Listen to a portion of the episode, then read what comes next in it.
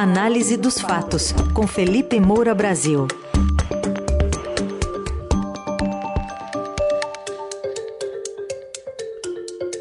Hoje em destaque é a reunião do Conselho Político da Coalizão com o presidente Lula, formado por 16 partidos, tinha muita cadeira nessa reunião, e também a viagem de Lula aos Estados Unidos para o encontro com o presidente Joe Biden. Oi, Felipe, bom dia. Salve, salve, Raizen, Carol, equipe da Eldorado FM, melhores ouvintes, sempre um prazer falar com vocês. Bom, Felipe, a gente vai usar aqui duas, dois trechos de falas. Um do presidente da República, Lula, sobre é, o direito que ele tem de falar sobre a política econômica, sobre taxa Selic, juros na, no patamar de 3,75% do Banco Central. E na sequência, vamos ouvir Alexandre Padilha, o seu ministro das Relações Institucionais, que negou que haja um processo de fritura e que o governo é, possa querer tentar mexer na lei de independência do, do Banco Central. A gente não tem que pedir licença para governar. A gente foi eleito para governar. A gente não tem que tentar agradar ninguém. A gente tem que agradar o povo brasileiro que acreditou num programa que nos trouxe até aqui.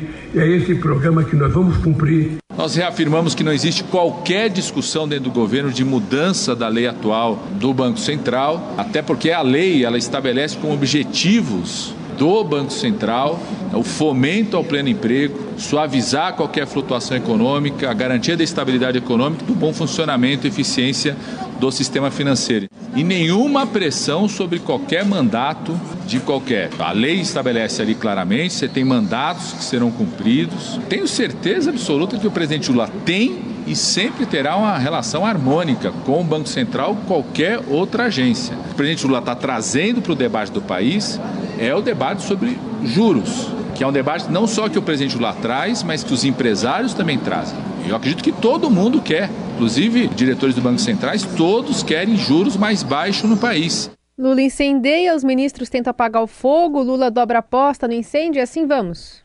Exatamente, Carol, um perfeito resumo que você faz nessa introdução. Ele soltou essa declaração: a gente não tem que pedir licença para governar, a gente foi eleito para governar, a gente não tem que agradar ninguém, a gente tem que agradar o povo, que soa como mais uma tentativa de reafirmar a autoridade. Essa constante reafirmação de autoridade é típica de quem não a tem. É típica de quem está incomodado com a falta de poder total, com a falta de controle.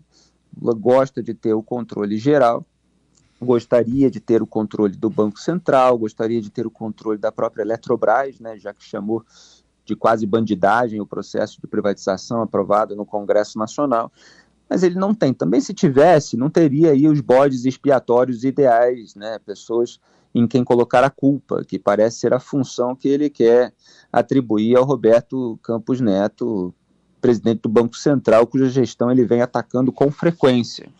Então a questão não é o direito, a licença, a questão é de responsabilidade. E é exatamente isso que o Lula não está tendo, porque as declarações dele como presidente da República agravam o cenário. Aliás, o Armínio Fraga, ele deu entrevista para o Estadão, vale a pena ler, né, muitos pontos aqui que eu venho abordando na coluna, dizendo que se o Lula quiser colaborar para derrubar os juros, devia dar mais atenção à responsabilidade fiscal. Quer dizer, esse é, esse é o dever de casa, é que o, que o governo precisa fazer. Agora, o, o Haddad, né, como o, o, Fraga diz, teve a coragem de dar um passo na direção contrária. Ontem eu estava dizendo aqui que o PT faz um jogo duplo, então Haddad estende a mão. O Haddad quer um sinal de trégua, até porque individualmente pode ser responsabilizado pelos resultados da economia, mas o partido, suas linhas auxiliares e o próprio presidente continuam atacando, né? E o Fraga fala ali do desprezo raivoso, da responsabilidade fiscal, que o ataque ao Banco Central me parece um equívoco, é, e que a temperatura sobe na economia, quando isso acontece, aumenta a incerteza, a economia começa a se defender com medo. Né? Então, é, existe aí uma, uma desaceleração e que se os rumos não forem corrigidos, ela vai desacelerar mais ainda. Né? É, então cabe ao governo fazer o ajuste e, no fundo, proteger o povo, porque é quem sofre quando a inflação sobe. Essas foram as declarações dele que eu queria destacar aqui. Agora, o Lula está com todo esse ataque ao mercado, juros, a responsabilidade fiscal. É, parece que falta no entorno dele quem tenha ascendência sobre ele, que é algo é, muito similar ao que acontecia com Jair Bolsonaro. O Lula está aí com 77 anos, saiu da prisão, foi eleito, reeleito, né? E agora parece que não quer é, mais ouvir ninguém, acha que pode falar é, tudo que quiser sem qualquer consequência. É, e a gente vê uma situação muito parecida com aquilo que o Bolsonaro fazia. É, os ataques do Bolsonaro a qualquer autoridade que trazia algum tipo de obstáculo para o caminho dele. Ele fez isso, por exemplo, com os presidentes da Petrobras, que não aceitavam diminuir é, o preço dos combustíveis, porque tinha que mudar a política de preços, e isso é algo é, muito mais profundo para se mexer. A própria Petrobras tem suas regras internas. E o presidente, então presidente, trocou várias vezes o presidente da Petrobras, atacou o presidente da Anvisa, que não queria admitir ali a cloroquina no tratamento da Covid-19, na pandemia.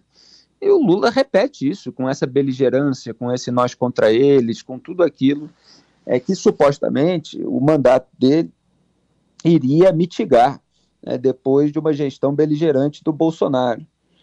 É, e ele ainda, é claro que você tem gente ali, como você colocou, Carol, que faz esse papel de bombeiro o tempo todo, que ah, isso já vai passar, ele só está fazendo né, uma pressãozinha para o Campos Neto ficar mais colaborativo, né? Que, enfim, isso pode acabar aí a qualquer momento, depois é que houver aí algum tipo de relação mais amigável, né, para usar a expressão que o Haddad colocou depois é, do, da ata do Copom.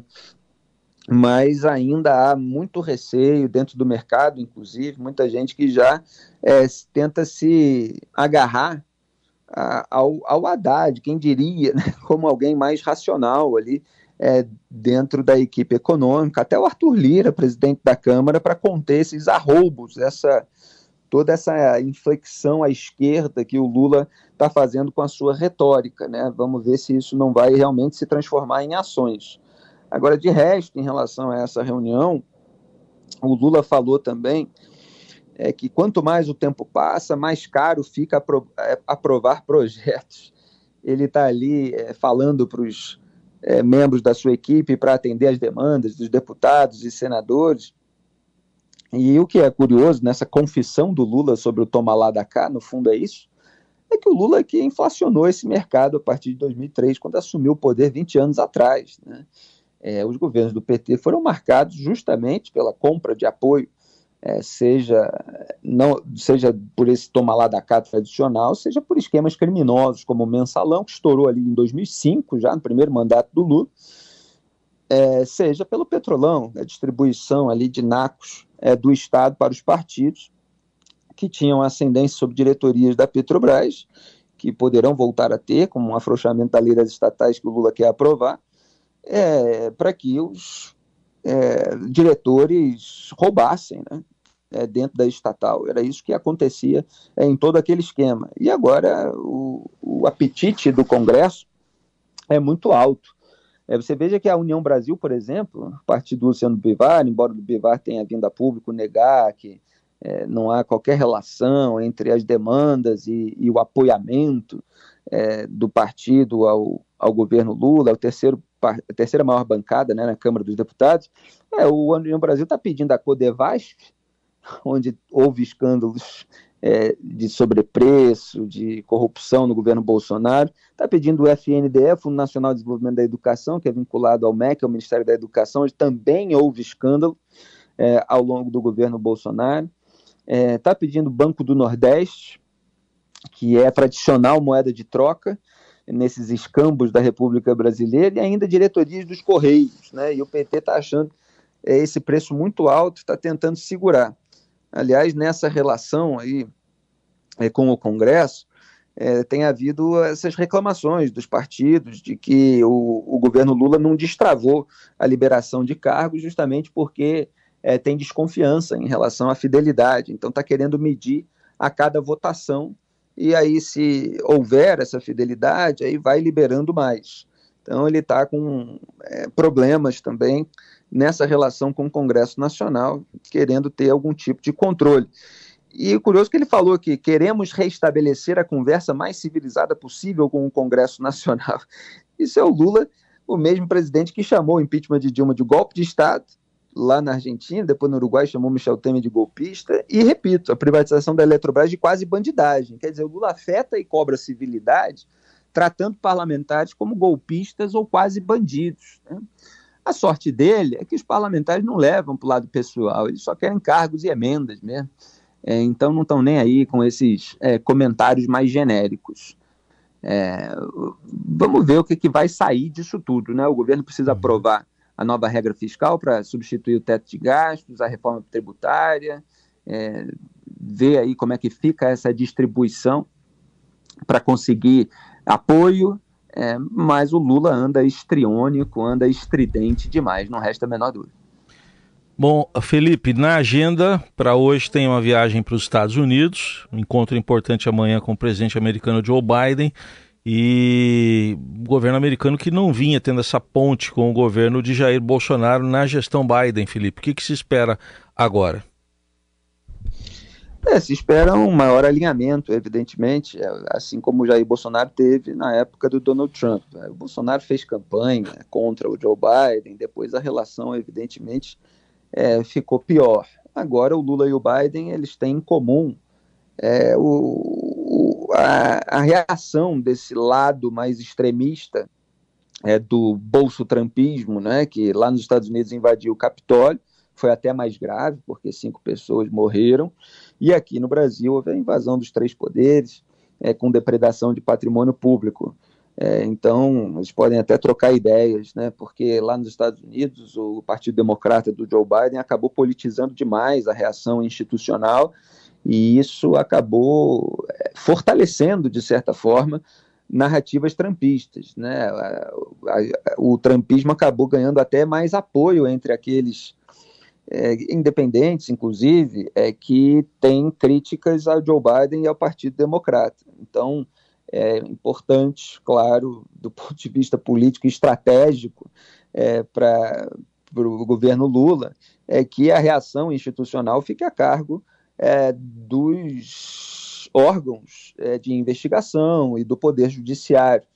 E o Lula tem politizado demais tudo isso, ele não para de falar no Bolsonaro, ele não para de falar na herança maldita, associando ao golpismo, é, e isso pode é, gerar ruídos.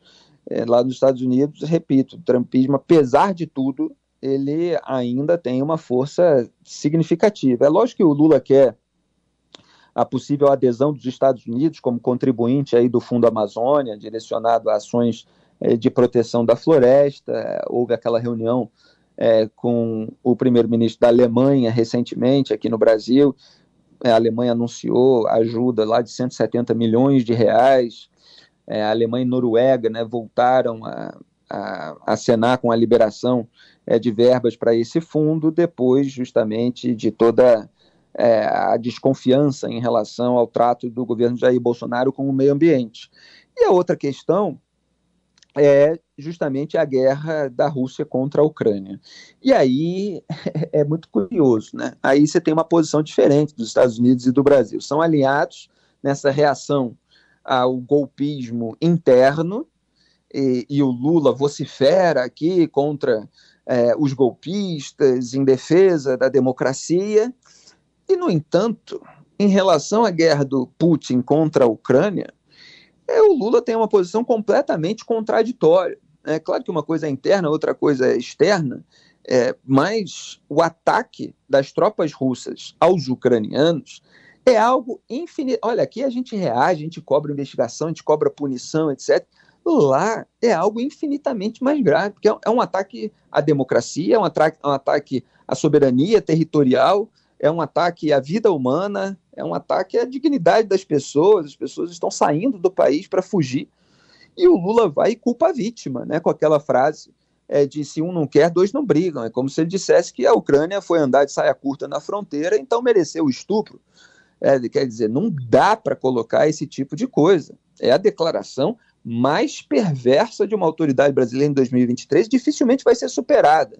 No Brasil não, se, não fica com essa é, impressão geral, porque não se liga muito aqui dentro para aquilo que acontece lá fora, de desumano. É, então, outras coisas prevalecem. Agora, é, é, uma, é uma guerra em que você tem uma invasão territorial e pessoas sendo exterminadas, estupradas, e um povo tendo que reagir para é, manter o seu próprio país, para manter a sua própria democracia, para manter a vida de todas as famílias. É, então, existe um histórico, só para concluir, é, de mentalidade do PT sobre política externa, que fala do multilateralismo, da multipolaridade, mas esse mundo está difícil de permanecer dessa maneira, porque o que você tem é a união dos regimes democráticos, de um lado, e a união de autocracias capitaneadas pela Rússia, do outro. O Lula sempre quer ganhar de todos os lados e está tratando o mundo como se fosse o Congresso Nacional. Fica bastante complicado. Então, na Europa, você tem iniciativas para contornar é, por exemplo, é, é, os fertilizantes russos, o petróleo, o gás. Então, você tem uma iniciativa para buscar alternativas para ninguém depender da Rússia e ninguém ficar financiando a autocracia de Putin, que quer restabelecer o território da antiga União Soviética com esse expansionismo militar. É, aqui no Brasil você não vê essas iniciativas. Seria ótimo que o Biden, nesse ponto, educasse o Lula e apontasse a sua contradição, a sua hipocrisia. Mas é claro que na relação diplomática é, isso não é feito com incisividade, geralmente, e, e, o Biden quer manter ali o, o Lula, o aliado próximo. É, e eu, obviamente, não tenho nenhuma expectativa de que vai haver um efeito pedagógico. O Lula quer posar de pacifista, de criador de um clube da paz, só que você não chega à paz culpando a vítima. O Putin precisa perder e é preciso haver uma união do mundo contra ele. Este foi Felipe Moura Brasil, que amanhã estará de volta ao Jornal Eldorado, mas daqui a pouquinho você pode ouvir a coluna de hoje no radioeldorado.com.br também nas plataformas de áudio. Felipe, obrigado, até amanhã. Obrigado. E só para concluir, o Lula também vai encontrar parlamentares ali, é, como Bernie Sanders, né, de uma ala mais socialista do Partido Democrata. O PT sempre tem esses contatos internacionais que são gente para tentar legitimar as narrativas petistas de fora né, e exercer certas pressões de interesse, por exemplo, como vem fazendo lá esses parlamentares é, contra a permanência de Jair Bolsonaro nos Estados Unidos. Então, você tem uma repercussão negativa internacional para os adversários internos por aqui. Um grande abraço a todos, até amanhã.